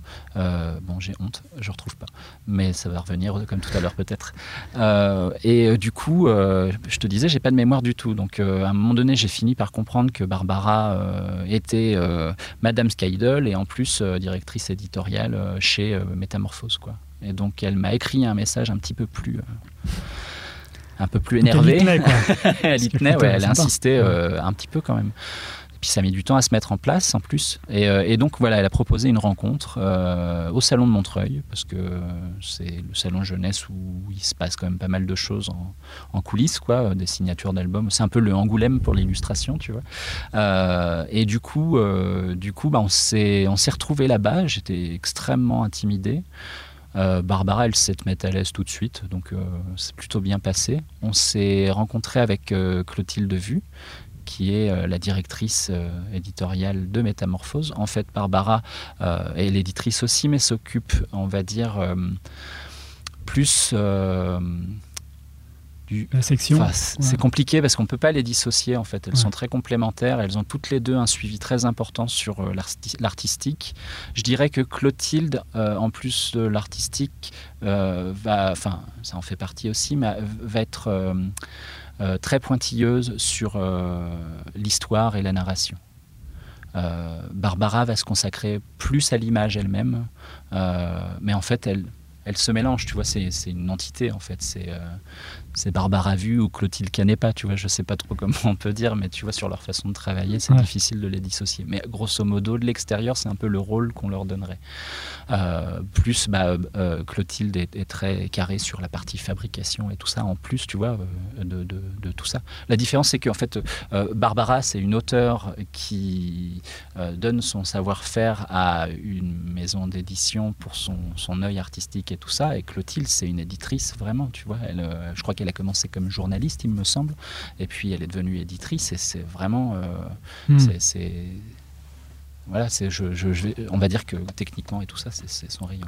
Et alors l'image de couverture est celle, enfin la- la- exactement la même que celle que tu avais postée sur Café Scellé ou euh, si tu as, dû la Bah, euh, réarranger, non, la modifier Je l'ai retravaillé un peu. En plus, le, por- le format correspondait pas trop à la couve, donc euh, j'ai, euh, dû euh, tricher un peu, euh, Hmm. la tronquer. En fait, au départ, j'étais même pas du tout d'accord pour qu'on l'utilise en couverture. Je voulais bien que ce soit une image introductive du bouquin, mais je voulais faire une couverture peut-être un peu dans le même esprit, mais qui soit différente, quoi. Tu vois, euh, un truc euh, qui soit réellement pensé pour une couverture avec un emplacement typographique, euh, avec tout ça en fait. Et puis, euh, elles ont toutes les deux beaucoup insisté pour que ce soit cette image-là qui, elle, euh, leur avait euh, euh, particulièrement plu et ce qui avait initié le projet. Pour elles, c'était important que cette image reste euh, le point de le point d'accroche, quoi. Et donc voilà, on a construit le truc autour de ça. Et puis, et puis ça a été le début d'une collaboration euh, sur le long terme parce qu'on continue à travailler ensemble. On, on est en train de bosser sur euh, Epiphanie euh, 2. Donc on fait une suite à cette bande dessinée. C'est-à-dire qu'on est passé de l'illustration à la bande dessinée avec, euh, avec euh, les filles, j'allais dire. Mais euh, Ouais. euh, on, a... Et c'est pas le même travail. c'est pas le même travail, ouais, non, ouais. complètement pas du tout. C'est, mais moi j'ai une. Là, la BD, c'est pareil, hein, ça vient un peu tard. Tu vois, je t'avais dit que c'était un peu Régis Loisel. Mon... Si je m'étais rêvé faire quelque chose, c'était pas de l'illustration, c'était plutôt de la BD quand Ah oui. j'étais ado, à la rigueur. Et donc là, la BD, elle arrive sur le tard, quoi. Et donc aujourd'hui, tu, tu as une préférence pour l'un ou pour l'autre ou c'est Bah. euh, deux choses qui te permettent de Non, faire pour moi, c'est deux modes d'expression différents. Comme je fais énormément de choses en plus, tu vois, je fais du jouet, euh, je fais euh, un Du jouet. peu de bibliographique euh, parfois pour du, du- de l'animé, je fais de, enfin, plein de choses très très très différentes. euh, du coup, là, euh, la BD, c'est encore autre chose. On est dans un rapport, bah, c'est de l'art séquentiel, quoi. Donc, on est dans, on est plus metteur en scène. Puis moi, ça m'oblige à, à- m'oblige à travailler sur mes lacunes, tu vois. L'illustration, on est sur quelque chose pour moi d'assez posé. Euh, la bande dessinée me demande de travailler avec le mouvement, donc ça m'oblige en plus à travailler mon dessin. Euh, J'ai progressé. Euh, je trouve que il faut que je fasse gaffe de pas non plus trop euh, euh, stéréotyper euh, mon, mon dessin de personnage ou ce genre de choses. Ça, c'est des reproches que je me fais vraiment en ce moment. Je trouvais que c'était plus singulier à une époque, mal foutu, mais plus singulier. Là, c'est un peu plus passe-partout. Il va falloir que maintenant que j'arrive un peu mieux à dessiner les bonhommes humains, on va dire, que je trouve le moyen d'en faire quelque chose qui ressemble pas trop à ce qui se fait ailleurs. Quoi. Et c'est toi qui fais le découpage, la mise en scène Alors, on, on travaille à, à deux. Alors, notamment, là, j'ai travaillé avec euh, Séverine Gauthier pour Epiphanie Frayeur. Et puis, le, le Chaque jour Dracula, on, on a fait avec Loïc Clément. Euh, Chaque jour Dracula qui est sorti en juin, c'est ça, euh, 2018 Ouais, euh, en mai, mai, juin, ouais, un Mai, truc juin, comme ouais. ça, ou peut-être avril, même, je me rappelle plus. Et, et du coup, en fait, ce que je te disais tout à l'heure, en fait, je me répète un peu, mais c'est ouais, moi j'apporte beaucoup d'importance au travail euh, en groupe, quoi, euh, commun. Et euh, en fait, euh, là pour Epiphanie 2, par exemple, euh, on a travaillé ensemble sur le scénario avec Séverine, c'est-à-dire qu'elle m'envoie le scénario, moi je le relis, je lui dis euh, les choses sur lesquelles je me sens moins, les choses sur lesquelles je trouve ça fonctionne pas très bien, les choses sur lesquelles je trouve ça super. euh, puis on discute, on discute. euh, des fois on est d'accord, des fois, enfin parfois on n'est pas d'accord. et le truc se construit. Là, tu vois, on vient d'envoyer juste hier la dernière mouture. donc je crois que là, ça y est, on est bon. Et le truc est super. enfin, en tout cas, moi, je sais que je vais m'éclater. Après, ce que ça plaira au lecteur, Ouais, c'est la dernière mouture du scénario. du scénario. Ouais. Et là, je, là, je suis vraiment dans le découpage. Et le découpage, c'est pareil. C'est sympa que l'auteur t'implique dans le scénario aussi, parce que ça peut arriver que l'auteur Ouais. travaille dans son coin sans jamais t'appeler. Alors, bah, c'est un peu ce qui se passe, par exemple, quand je bosse avec Michael, mais c'est sur du format illustré, donc c'est particulier. Michael, il m'envoie souvent une mouture. À part, bon, bah, le voleur d'enfants, on a retravaillé la fin, par exemple, parce que je trouvais qu'elle tombait un peu euh, raide comme ça. Et c'était un reproche que je faisais au travail de Michael à ce moment-là, c'est que les histoires super, mais les chutes, euh, je, je restais toujours un peu sur ma faim. Donc on en avait discuté, puis on avait, enfin, il avait retravaillé, parce que moi je me suis pas permis de réécrire derrière. Ça peut m'arriver, hein, tu vois. Peux donner des idées. Je donne des idées, des choses comme ça. Là, pour Séverine, il y avait des passages de dialogue que je trouvais pas très spontanés, que je lui ai fait une proposition d'écriture, mais je sais très bien que c'est plus pour donner un peu ce que j'ai en tête plutôt que de dire tu devrais faire comme ça ou comme ça. Donner un exemple, et puis là après elle le fait à sa sauce et elle le fait mille fois mieux, quoi, tu vois. Du coup, euh, du coup ça c'est chouette. Et puis le découpage, euh, bah, c'est pareil le découpage, je commence les trucs. Alors, euh, que ce soit avec Loïc et, Séverine, ça a été le cas pour tous les deux. Euh, ils ont beau avoir un fil qui, eux, leur permet de se projeter dans l'histoire en faisant des, descriptions euh, case par case. En fait, j'en tiens compte sur une lecture globale, mais après la page, je me la réapproprie. C'est-à-dire que on joue beaucoup à pyramide avec avec Séverine, avec Loïc, c'était pareil aussi. Mais Loïc est peut-être un petit peu moins bavard en images. C'est-à-dire que Séverine, elle va pouvoir parfois me mettre 10 images dans la page. Et moi, j'ai besoin de respiration pour illustrer mes images. Donc je, lui dis, euh, allez, on, ne le fait pas en 10, on le fait en, en 6 ou en 7. Ça, c'est un échange. C'est un échange. Donc moi, je construis le truc, je lui fais une proposition, on voit si ça dénature pas ce qu'elle avait envie de dire. Et puis, euh, si c'est plus efficace ou quoi que ce soit. Elle part toujours du principe qu'elle, elle a besoin de se projeter. Mais grosso modo, je suis libre. C'est euh, moi qui fais la mise en scène et après on en rediscute. Et quand ça lui convient pas, ben, on, défonce tout et on recommence quoi. c'est ce qui est intéressant. Moi, c'est ça que j'aime bien en fait là-dedans. Hmm. J'essaie de construire des choses seul en ce moment. Euh, Alors justement, c'était une de mes ah. questions. C'est euh, tu fais surtout de l'illustration. Est-ce que tu écris? Du coup, alors tu fais les choses seul, mais pas forcément l'écriture. Mais est-ce que tu as envie de faire quelque chose à toi? De l'illustration, enfin de l'écriture jusqu'à l'illustration Ouais, bah, sur plusieurs domaines. Euh, mais euh, oui, euh, pour du livre, là, il y a un projet bah, qui plaisait beaucoup à Clotilde chez Métamorphose que je traîne depuis trois ans maintenant, deux ans. Et là, j'ai décidé de m'y mettre sérieusement. Donc, je vais me réserver une heure. J'arrive à l'atelier à des heures assez variées, mais là, j'ai décidé d'arriver plus tôt et de me consacrer une heure à l'écriture chaque jour, de le construire de cette manière-là au fur et à mesure, euh, jusqu'à pouvoir le présenter euh, vraiment, tu vois.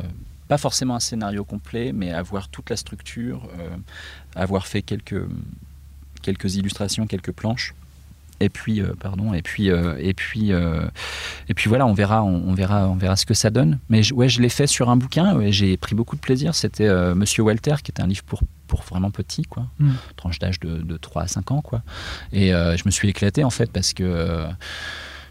Parce que euh, je suis parti euh, d'un petit morceau de, phrase que je, qui, me trottait dans la tête en conduisant dans la nuit. Et puis, et puis un jour, je me suis retrouvé un, un festoche où euh, j'avais des, moments de libre, euh, je faisais des rencontres scolaires dans la semaine, et puis j'avais euh, genre une, journée ou deux de libre là, et puis j'avais pas pris de boulot bêtement, et je me suis dit, ok, bon, bah, je vais écrire mon histoire là. Et en fait, c'était vraiment un moment où j'étais seul. en plus, il n'y avait pas d'autres auteurs à ce moment-là. Ils, arrivaient le week-end, donc en semaine, j'étais logé dans une espèce d'hôtel-restaurant. Donc je mangeais seul à ma table avec mon petit carnet, puis je me notais des trucs. Et j'ai vachement apprécié ça. Et là, mon changement d'atelier me donne ça, en fait. Euh, je suis seul maintenant, même si j'ai adoré partager un atelier avec d'autres dessinateurs euh, formidables qui m'ont vachement stimulé, euh, avec qui on a eu beaucoup d'échanges, et c'était vraiment chouette. Ça l'est toujours, hein. on est on n'est pas fâché rien du tout quoi on est juste plus dans la même pièce mm.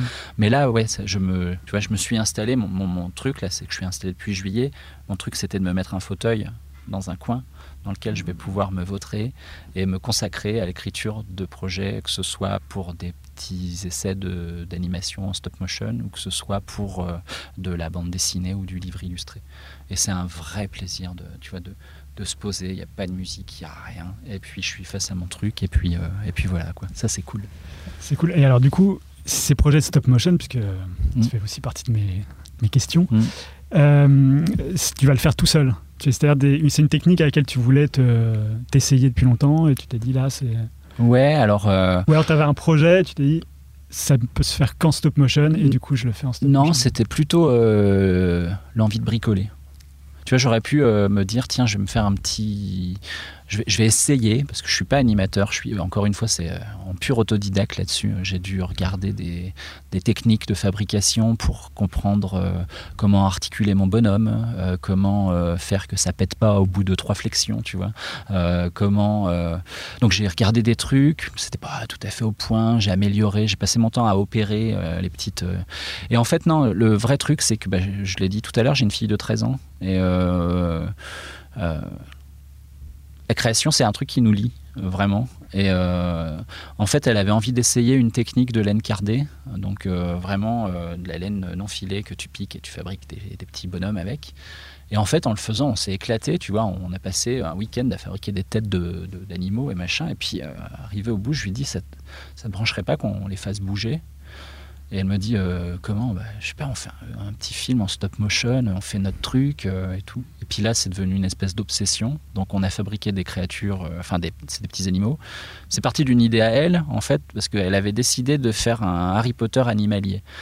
Donc elle avait dans son carnet, elle a un petit carnet de croquis et elle faisait, elle tous les personnages euh, de, de- d'Harry Potter et puis elle les transformait en animaux et elle avait décidé de faire des petites planches de BD avec ça. Et puis en fait, je lui ai dit, ils sont trop cool tes croquis. euh, tu- si tu veux, on, on part de tes croquis et puis on fait des personnages avec. Bon, là, on est en train de s'éloigner un peu d'Harry Potter. euh, on est toujours un peu là-dedans, mais euh, voilà. Et, et du coup, euh, là, j'ai pas de temps plein là-dessus. C'est mon grand regret en fait. Quoi. Mm. Comme d'hab, il faut bouffer. Donc, bouffer. Puis il y a des, les projets sur lesquels je travaille sont très chronophages et puis je les, je, je les, je les aime d'amour. quoi. J'ai vraiment envie de bosser dessus. Donc c'est quelque chose qui va se construire en à côté. J'ai une partie à l'atelier qui est réservée à ça, où j'ai mes petits casiers avec ma laine, euh, enfin notre laine, je devrais dire, et tout un tas d'éléments comme ça. Puis on va, on va construire. Et puis ce qui est très chouette, c'est que j'ai eu, j'ai eu la chance, euh, grâce à, un- à une personne euh, qui est devenue un très bon copain, qui s'occupe d'un festival, qui est un festival de court métrage d'animation à Roanne, voilà. Et donc je fais l'affiche pour lui depuis depuis 5 ans, enfin pour ce festoche. Puis en fait, on est devenus très copains, euh, parce qu'on a pas mal de, points en commun, de goûts. Puis il me fait découvrir énormément de choses. Encore comme euh, l'album illustré, ça, je suis arrivé j'arrive là-dedans, je suis un peu vierge, tu vois. J'ai vu des trucs, il y a des choses qui m'ont beaucoup marqué, et tout ça, mais j'ai une culture qui est super limitée, quoi.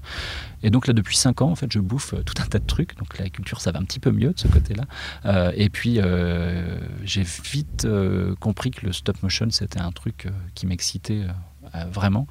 Et là, en commençant à monter les trucs, c'est très drôle parce que j'ai eu l'occasion euh, de discuter avec euh, les gens qui ont fait une vie de courgette et tout ça. Ah oui. Euh, et c'est hyper chouette. En fait, c'est eux qui m'ont euh, filé des plans, quel type de logiciel il faut utiliser. euh, tiens, tu devrais utiliser plutôt cette marque de fil de fer. euh, Tu vois, des trucs purement techniques comme ça où je me suis dit, putain, c'est super cool. Et même proposé de passer au studio, de voir comment ils travaillaient et tout. Je l'ai pas fait encore. Je suis assez réservé, assez timide et je me vois pas les appeler sans rien. Je préfère venir quand on aura des créatures euh, bien ficelées pour les amener, qu'ils les manipulent et qui nous disent ah ça là vous allez être emmerdés. Ça peut être un genre de collaboration Ouais, avec, euh, alors pas avec- une collaboration non parce que j'ai pas envie de les, les saouler. Ils ont un travail de malade tout ça. Ouais. C'est plus à la fois la curiosité de visiter ce qu'ils ce qu'ils font et puis euh, d'avoir un petit un, un avis de de gens dont c'est vraiment le métier et qui sont très forts et pour qui j'ai beaucoup d'admiration et qui regardent des petites merdouilles en disant euh, en sachant que c'est un travail d'amateur mais en te guidant un peu tu vois. Ça c'est super. En fait j'ai toujours tu vois enfin ça relie encore à café salé ou à n'importe quoi d'autre cette espèce de démarche quoi de je sais pas faire mais je vais essayer et puis un jour je rencontre des gens qui me conseillent quoi. Bah, la- ça, c'est bien. pouvoir expérimenter. Ouais. Finalement, la créativité, c'est oui c'est c'est ça ça, quoi. c'est ça. Expérimenter, s'aventurer. Mm. Et d'ailleurs, ces petites marionnettes, elles sont dans le même euh, univers euh, visuel que ce que tu fais déjà en illustration Alors là, va y en avoir une. Alors je veux pas trop en parler parce que parce que si Ok. j'ai pas le temps de le faire, tu vois, euh, l'année Ouais. est très chargée. bah, Ça donne envie de, de- de voir ce que tu as fait. quoi. Ouais, ouais, ouais. Mais là, pour l'instant, je garde les trucs un peu de côté. Mm. Mais j'ai dans l'idée, pour un prochain bouquin, de faire une bande-annonce en stop motion euh, et en laine cardée.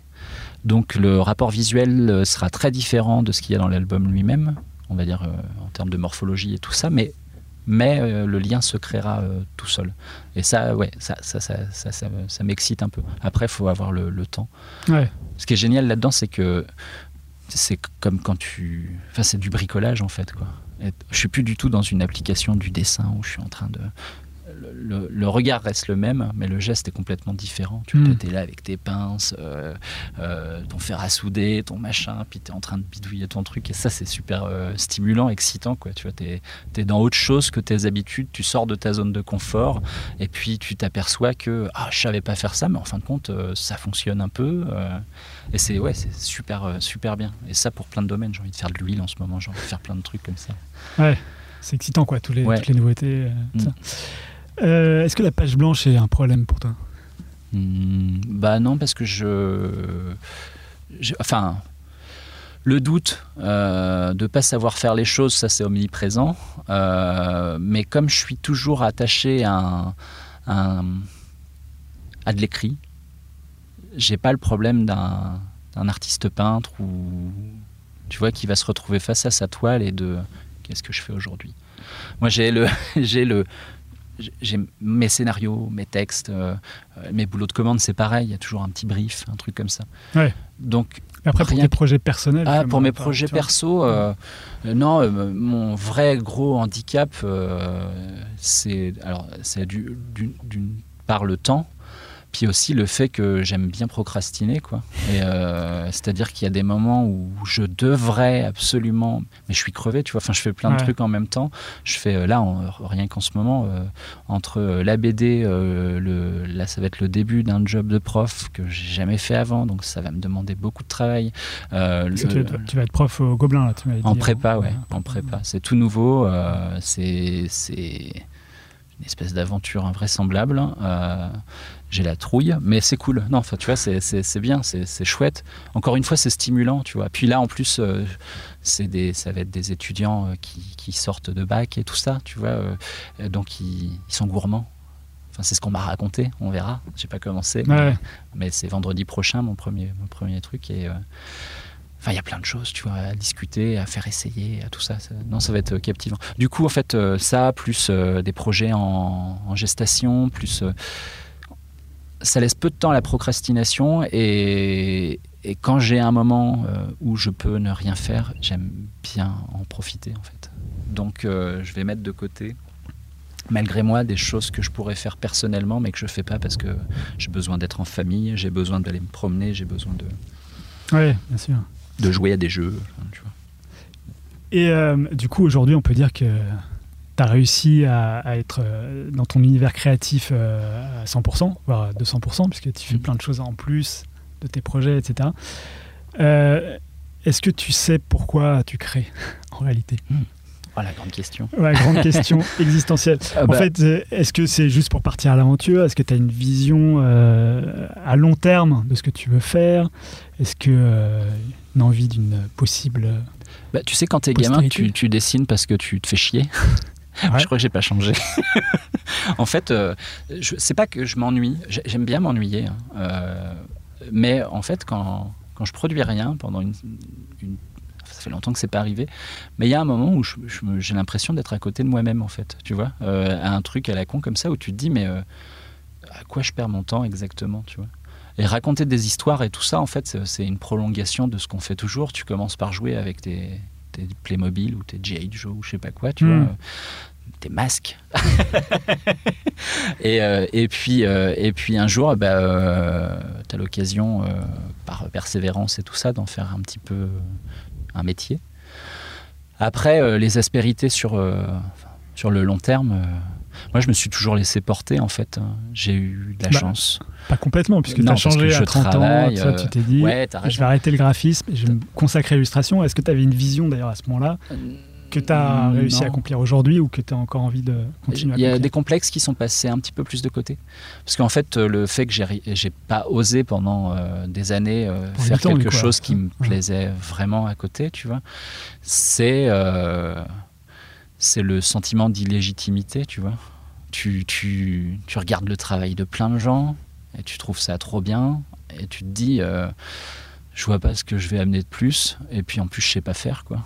Et donc pendant, enfin si tu pars de ce postulat-là, tu peux Tu ne rien faire Ouais. pendant très longtemps. Et en fait, j'ai eu juste la chance de réagir à un moment donné. En fait, ma chance, c'est ma fille, quoi. De se dire, merde, voilà, bon, peut-être falloir que je me remue le cul maintenant. et c'est c'est juste ça. Maintenant, euh, euh, tu vois, j'avais pas projeté. euh, je t'ai dit, je m'étais laissé deux ans. quoi. J'avais deux ans de trésorerie. Si au bout de deux ans, ça n'avait pas pris du tout, euh, bah, j'aurais arrêté et puis j'aurais repris mon, mon, job dans la com. Quoi. Mais tu t'es donné les moyens que ça réussisse aussi. Mais j'ai, ouais, j'ai essayé. quoi. J'ai claqué nos économies. Quoi. et, euh, et, voilà. quoi. Et puis euh, au, au, final, euh, au final bah, c'est c'était pas la fête non plus, tu vois, au bout de deux ans, mais je sentais bien qu'il y avait un, un petit intérêt qui, qui, était en train de se créer autour de tout ça. Donc tu te dis, bon, il y a peut-être espoir, et puis euh, et puis il y a une autre personne formidable dans ma vie qui est ma compagne, en fait, hein, qui, m'a dit, t'inquiète pas, quoi, vas-y, quoi. Euh, c'est cool, moi j'aime bien ce que tu fais, vas-y. Et euh, bah c'est ouais, c'est un coup de bol, tu vois. J'avais pas de contraintes matérielles qui font que tu peux pas prendre de risques, tu vois. J'aurais été seul avec un enfant à travailler pour nous et tout ça, ça aurait été impossible en fait. Hmm. Mm. Là, bah oui, j'avais un peu de sous de côté de quelques années de travail où j'avais bossé comme un fou. j'avais une compagne qui me guide et puis voilà quoi. Enfin, c'est. En fait, quand je te dis la chance, c'est un peu ça. C'est, tu vois, c'est ouais, j'ai tenté les trucs, mais à un moment, euh, euh, c'est, euh, t'es bien placé, quoi. Tu vois, c'est, t'es, euh, t'as des, des, chemins devant toi, et puis t'es, t'es, pile poil dans le carrefour qui te permet de les emprunter. Tu vois, t'es pas à côté, t'es pas tout ça. Enfin, la métaphore est pourrie, mais c'est. je visualise le truc. En même temps, je me dis c'est trop à chier. T'en feras un dessin. Ouais, c'est ça. On comprenne bien. La métaphore ratée. Ça du coup, aujourd'hui, t'es, t'es heureux dans ce que tu fais, et euh, est-ce que tu as encore une vision de ce que tu as envie de faire pour plus tard? Bah, euh, déjà, euh, construire des projets en solo, euh, vraiment. L'animation est un truc qui me branche vraiment. Tu as envie de pratiquer l'animation toi-même ou de faire des projets avec d'autres, des gens qui savent faire, d'une part. Et puis, il y a le jeu vidéo aussi.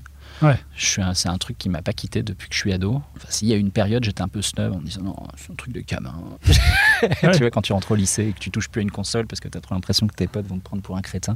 Enfin, de notre génération, enfin de ma génération, euh, y a, moi, per- personne ne jouait quoi. euh, quand euh, quand j'étais au lycée, les copains, ils avaient tous une, Nintendo, un truc, mais qui, qui mourait dans un placard.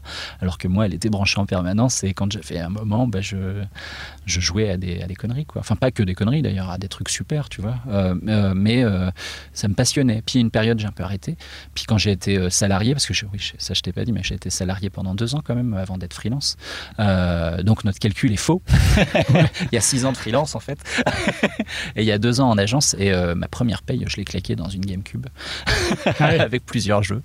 Et euh, j'ai redécouvert euh, le plaisir que c'était. J'avais pas eu de console depuis un petit bout de temps. Et puis en fait, après, ça m'a pas lâché. C'est-à-dire que si j'avais un peu de blé au moment où une machine sortait, euh, pas tellement pour la machine parce que je m'en fous, mais pour les, les jeux qu'elle proposait, quoi, un truc euh, qui allait exciter ma sensibilité, bah, je, je, je me lançais. Quoi. Et c'est quoi C'est plutôt l'aventure là, ou le gameplay Ouais. qui te. Les, les deux, ça dépend des jeux. Tu vois par exemple un jeu comme euh, Beautiful Katamari, qui est un jeu japonais très, euh, très pop. On peut pas dire qu'il y ait euh, une vraie narration derrière. T'es une espèce de petit personnage vert Ouais. minuscule qui pousse une boule qui colle et qui, euh, qui, qui agglomère des objets tout au long de. Bah ça, ça, ça peut m'amuser terriblement. Des jeux, euh, sinon euh, comme, enfin je sais pas, de- des Final Fantasy ou, tu vois, ça Mm. peut être des trucs un peu mainstream et d'autres trucs. vraiment plus, enfin tous les jeux indés là qui sortent en ce moment c'est c'est génial quoi enfin euh, Ouais, il y a une je grosse joue à des trucs genre Hollow Knight et tout Ouais. ça enfin c'est cool quoi euh. C'est grâce à des plateformes comme Steam ou des choses Ouais. comme ça, parce que sans ça, Ah ils sont durs à trouver. hein. après là tu vois j'ai une Switch maintenant et euh, ils éditent de plus en plus de jeux c'est cool parce que tu peux les emmener où tu veux et ça c'est bien Euh, et, et du coup euh, ouais il y a des trucs euh, euh, que je découvre là-dessus euh, euh, dont j'avais entendu parler toujours euh, euh, mettre dans mes petites valises de trucs qu'il faudrait que je fasse un de ces quatre. Où là je me dis ah tiens celui-là il existe là-dessus. Bah, je vais le tenter. Et euh, bah, c'est super en fait quoi. C'est vraiment euh, c'est hyper créatif. C'est pas euh, euh, techniquement euh, bah ouais on sent que les budgets sont limités mais cette contrainte euh, euh, oblige à la créativité. Et puis euh, à côté de ça euh, on on est loin des standards euh, grand public euh, qui, moi, personnellement, euh, à part quelques exceptions, euh, tu vois, un GTA, je prends du plaisir à jouer à un GTA. Mais en soi, les jeux où on se tire dessus, ça me fait vite chier, Ouais. en fait. S'il n'y a pas une réelle histoire derrière, parce Ouais. que souvent l'histoire sert le côté je te tire dessus, plutôt que l'inverse. Mm. Du coup, ouais. Puis j'ai des appréhensions personnelles. Mais tu vois, par exemple, je, là j'attends avec impatience la sortie de Red Dead Redemption 2, qui est un jeu de cow-boy.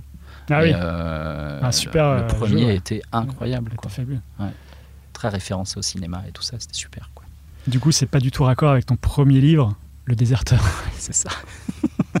c'est ce que tu voulais dire par le fait que tu as des appréhensions. Voilà. Sur le fait de tirer sur tout le monde. Exactement. Parfait. Euh, bah, c'est bien parce que comme ça, on va pouvoir finir, euh, Mm. puisque la boucle est, est bouclée, sur ma dernière question. Euh, quel- Est-ce que tu as un film ou un livre euh, ou n'importe quel autre euh, objet culturel qui t'a marqué ces derniers temps Euh, bah là, si, en ce moment, euh, il y a un bouquin, je suis en train de lire un bouquin d'Alain Ray, qui est un, auteur belge euh, de- du début du 20e, quoi, euh, fin 19e, je dirais, un truc comme ça. Et c'est des histoires de fantômes. Je kiffe les histoires de fantômes. Et comment s'appelle le livre? Bah, ça s'appelle Histoire de fantômes. Ah, Histoire de Ouais. fantômes. Ok. Et euh, c'est euh, non, c'est c'est c'est euh, c'est hyper bien. C'est hyper bien. C'est en fait c'est un recueil de nouvelles euh, qui euh, qui regroupe euh, soit des anecdotes euh, réelles, euh, soit mais anciennes, hein, tu vois, avec De vrai, avec des maisons hantées. Ouais, des choses comme ça, ouais. des purgatoires, des trucs comme ça. Enfin, c'est assez, assez amusant, quoi. Et puis, euh, et puis d'autres euh, complètement euh, pipotés, je crois. Mais, euh, mais en fait, c'est, ouais, super. Il y a un côté euh, Alan Poe, mais euh, mais dans une, une- un autre registre d'écriture. C'est un peu flippant.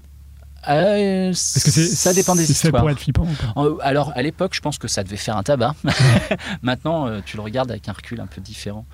Parce que ça, c'est, tu vois, enfin, Poe, euh, c'est cool, quoi. Moi, je, je trouve ça hyper chouette, mais je peux pas dire qu'en les lisant, ça me tord le bide, quoi, tu vois. En fait, je vais être plus sensible à des trucs un peu métaphysiques. Bon, il y en a chez Poe aussi, mais euh, euh, tu vois, des. des, par exemple, si on prend euh, La quatrième dimension, qui est une série dont je suis complètement euh, fan, euh, euh, j'avais chopé le coffret avec toutes les premières saisons et tout ça.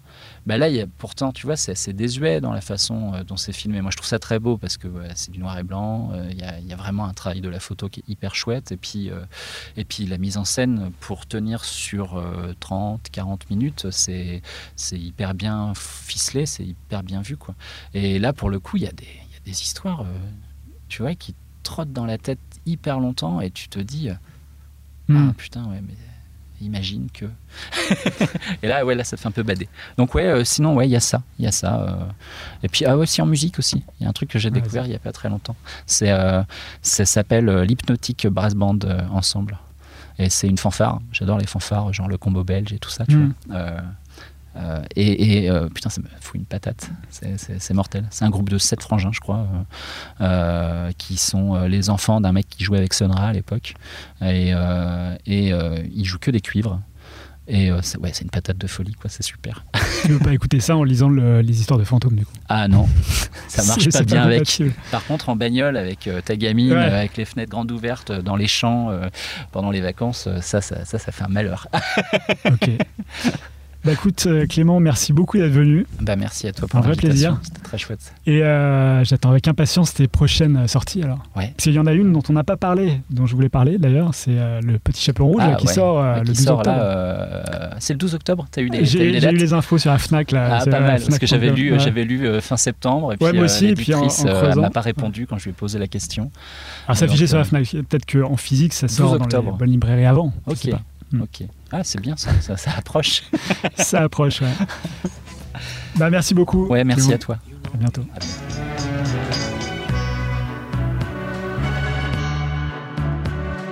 Voilà, c'est fini pour aujourd'hui. Si vous êtes arrivé jusque-là, c'est que l'épisode vous a sans doute plu. Alors n'hésitez pas à le partager, en parler, le commenter ou m'envoyer un mail sur alex.moonpalace.fr, ce qui m'aidera à poursuivre ces entretiens. Merci et à dans deux semaines pour un nouvel épisode. Ciao.